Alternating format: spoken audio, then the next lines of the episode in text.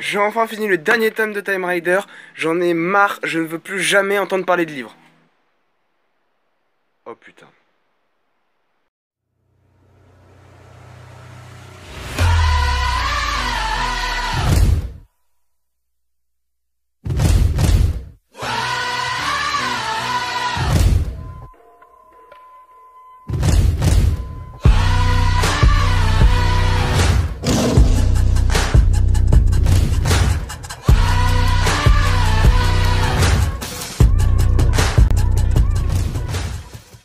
Bonjour les bouquinistes, j'espère que vous allez bien et j'espère que vous avez révisé votre histoire de Magic. Aujourd'hui on transplane sur Ravnica pour parler du livre La guerre de l'étincelle, Force Again.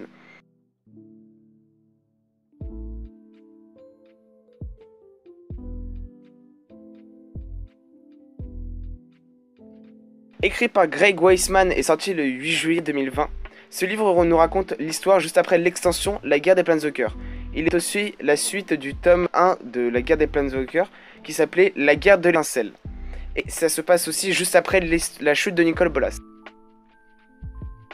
Tout commence après la fin de la bataille contre Nicole Bolas. Noédro se repose et guérit leur blessure.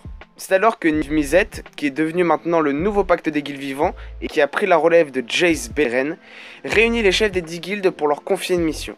Plusieurs pions de Bolas qui avaient participé pendant la guerre des Planeswalkers à l'aider sont encore aujourd'hui vivants et il faut les éliminer. Il confie donc à Ralzarek, un grand planeswalker qui est responsable de la guilde Izet, d'éliminer euh, qui possède encore le pont planaire sur lui. Vraska, qui est la reine Golgari de la guilde de Golgari, devra retrouver Ban, qui est maintenant devenu aveugle. Et Kaya se voit confier la mission d'assassiner Liliana Vess, qui est retournée sur, le manoir Vess, sur le plan de Dominaria, là où elle vivait avant. Elle sera accompagnée de Teyo Verada, jeune, jeune Planeswalker du plan de Gobakan, et d'une jeune fille, Aereta Shokta, d'Irat sans porte vivant à Ravnica et qui n'est pas Planeswalker. Ce serait mentir de dire que je n'ai pas aimé le livre, tout au contraire, je l'ai adoré. C'est une expérience que j'ai adoré faire. J'ai adoré lire tout ce qui est arrivé à mes Planeswalkers préférés, surtout Vraska d'ailleurs, elle n'apparaît pas assez, s'il vous plaît, faites qu'elle apparaisse un peu plus. Mais plus sérieusement, j'ai adoré euh, pouvoir accrocher à cet univers que je connaissais déjà euh, grâce euh, aux gens lui-même, parce que je suis un joueur de, de Magic. Mais ça fait plaisir de pouvoir découvrir le jeu sous un autre angle, c'est-à-dire sous un angle, il va pas avoir de combat, il va pas avoir de statistiques, de réfléchir, etc. Il suffit juste de se poser et de se dire tiens, il est arrivé ça à ça pendant ça. Et ça permet de découvrir un nouvel aspect en fait de tout ce qui est le multivers de Magic et toute l'histoire, tous les produits dérivés qui sont autour. Après, il y a quand même des points qui sont assez négatifs. Par exemple, la traduction extrêmement approximative dans le livre. Parfois, il manque des mots, parfois, il manque pan de phrases entières qui n'aident pas à la compréhension du récit. Ce qui n'est pas facile du tout pour quelqu'un qui voudrait se lancer dans l'histoire de Magic. Déjà qu'il y a plein de noms qu'il faut connaître. Par exemple, si on ne sait pas qui c'est Jay, si on ne sait pas qui c'est Kaya, si on ne sait pas qui c'est Liliana, on est perdu dès le début du livre, comme dès le début du premier livre. Rien n'est expliqué, il faut connaître un minimum le lore de Magic, donc c'est pour ça que ce livre s'adresse plus aux personnes qui jouent. Pour réviser, par exemple, euh, pour connaître mieux l'univers de Magic, il y a toujours des bons podcasts, comme par exemple Fait ou Fiction, créé par la chaîne Magic C'est Chic, donc je vous mettrai je vous mettrai la chaîne en description, mais ça permet de découvrir l'univers et d'après pouvoir se plonger dans les livres plus facilement.